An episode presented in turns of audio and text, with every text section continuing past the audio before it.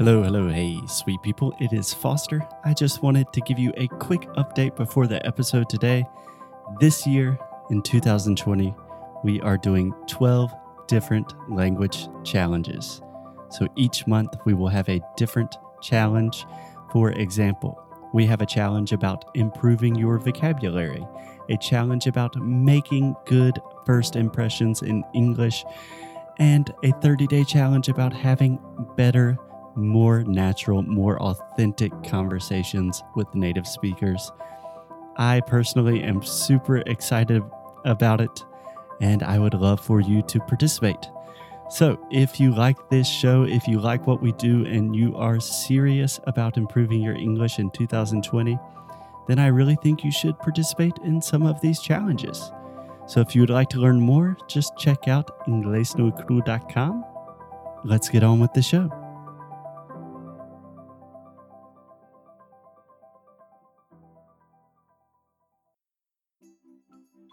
Hey guys, it's Foster from Inglés Nui Cru.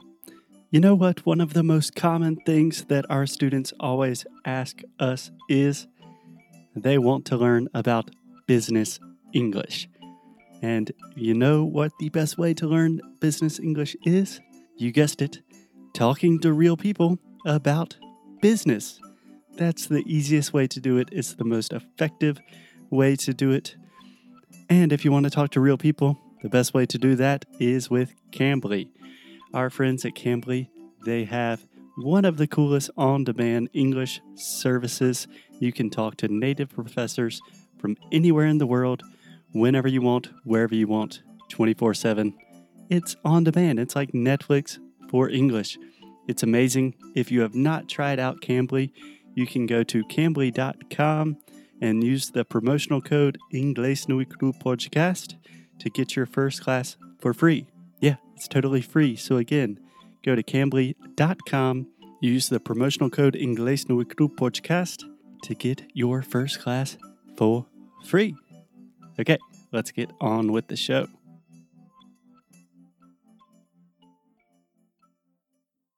Hey, what's up, guys? It's Foster from Inglés no Rádio. And today, Alexia is saying, of course, who else would it be? Today, we have a very special guest. Special guest, would you please tell us who you are? My name is Jamie Hodge, and I'm Foster's dad. Yes, my dad is on the show. Super happy. We've had my brother, now my sister in law, and finally, my dad. Well, I'm happy to be here. Yeah, we are happy to have you. So, Dad, I thought it would be funny if we just started with a couple of random questions about Brazil to see how you do. Fire away. Far away. Okay. What is the capital of Brazil? Brasilia. Muito bem. Uh, approximate population of Brazil? Mm, I'm thinking 250 million. Uh, more or less, I would say 220, something like that. Yeah. Okay, final question. What is your opinion on squirrels? You know, I think squirrels are really odd creatures. Uh, do you care to elaborate? Well, the world needs squirrels. You know, squirrels. Um, they they open they open acorns and they scatter the acorns, which um, result in little baby oak trees being born all over the world. Um, but squirrels are pretty nasty little rat-like animals. Okay, so you understand the necessity of them, but you're not. I do Particularly like, fond of them. Like I understand the necessity of cockroaches. Okay, so Dad just compared squirrels to cockroaches. Alexia is horrified. That was pretty random. I got to admit. Okay. So- Uh, the reason I asked that question is all Brazilians love squirrels. So oh, I just offended 220 million people. yeah, so if Brazilians go to Central Park and they see squirrels and they think, "Oh my God, that's so cute," Yeah. Sorry, never got into squirrels. So, Dad, the first thing I wanted to talk to you about is you have actually visited Rio when I guess this was 2015, 2014. It would had to have been. May- It was 16, wasn't it? Yeah, March of 16, three years ago. Yeah, it's almost three years ago exactly. Yeah. What were your general impressions of Rio? Well, first of all, it was the people. I mean, the the folks that that uh, I had the pleasure of meeting. It was truly the most friendly, uh, gentle people I'd, I'd, I'd ever been around. I mean, and they were all strangers, but um, from uh, you know the people on the street and uh, you know the restaurants and the bars that we went to, uh, and all your friends. Um, they were just just a just a gentle bunch of nice people, and um, um, you know, you told me all about the crazy stuff in, in, in Rio, but I didn't see any of that. You know, I just saw I saw good folks. so, just to give a brief disclaimer before we continue this conversation, my dad is born and raised in the South. He's also from Spartanburg, South Carolina, naturally. And my dad's accent is probably going to be a little bit more difficult for people to understand. Uh, Alexia, you would agree with that, right? Yeah. Ale- yeah. Alexia's figured it out, though. Yeah, we'll we'll talk about the southern accent, but just wanted to give our listeners a note that you do speak fast and kind of mumble sometimes. Yes, I do. so you spent more or less one week in Rio. What was your favorite thing that we did?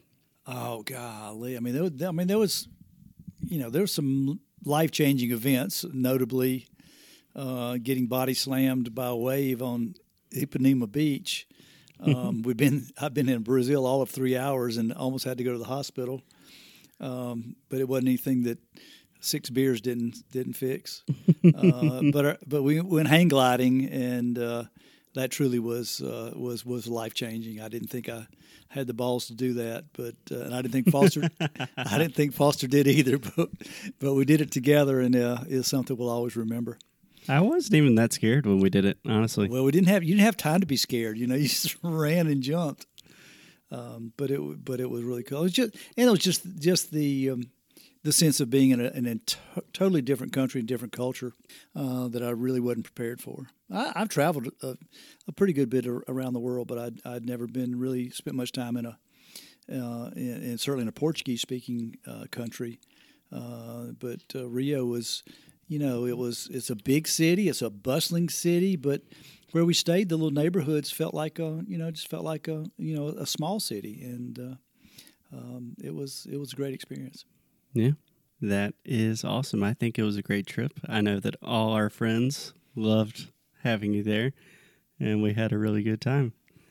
So, Dad, we have been doing kind of a series on business. So, all of our students want to learn about business English primarily because for two reasons. In one case, they have to use business at work, so they are talking to clients, and it's just a constant struggle.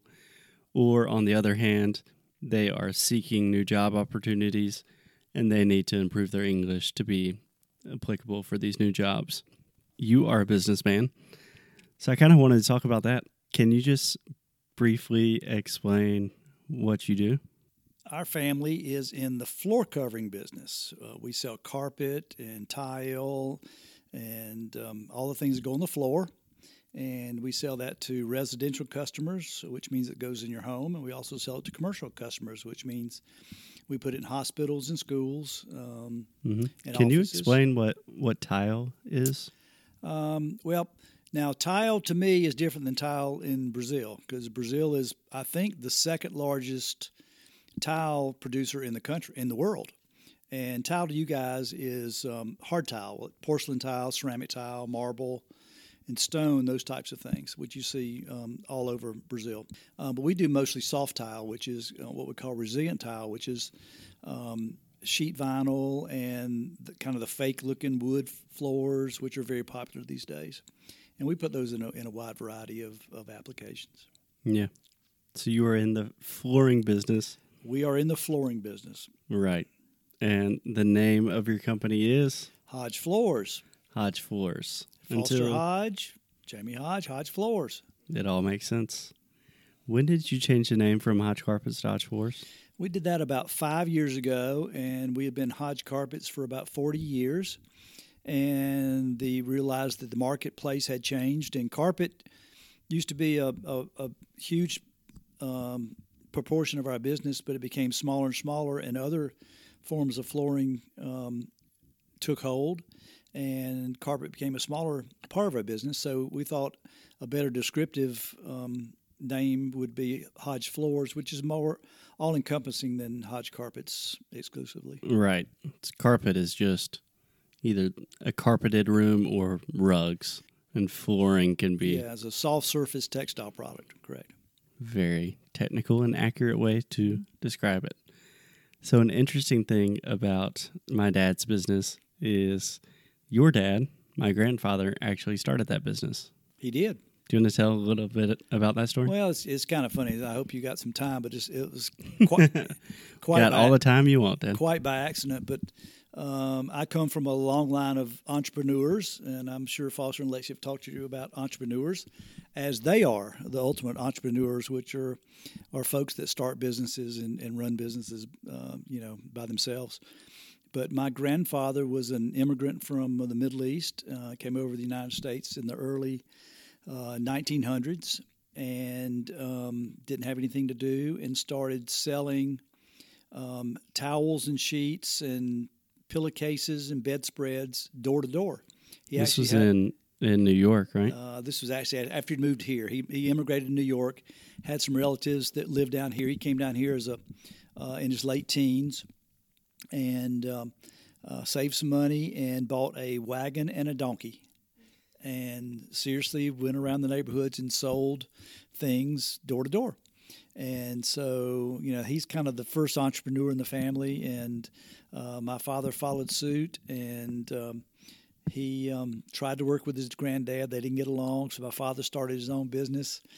And um, then one day, uh, my father had built uh, um, some buildings, and he had rented uh, one of the buildings to a furniture store. And the furniture store had a little carpet department.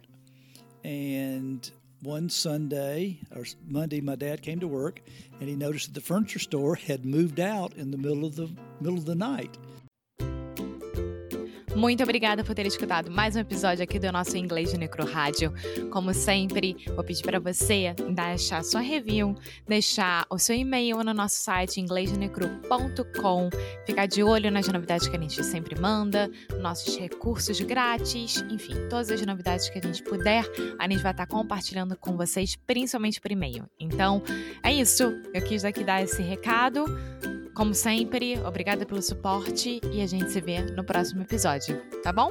Bye!